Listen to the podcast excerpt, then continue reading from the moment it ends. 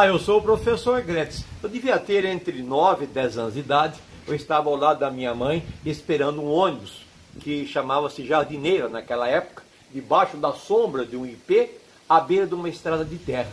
Aí eu vi um barulho na curva da estrada e disse para minha mãe: É uma carroça? Ela falou sim e está vazia.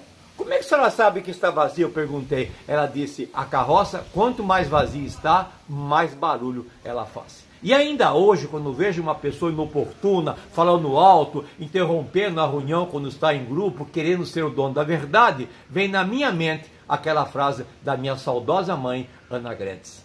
A carroça, quanto mais vazia está, mais barulho ela faz. Um forte abraço, professor Gretz.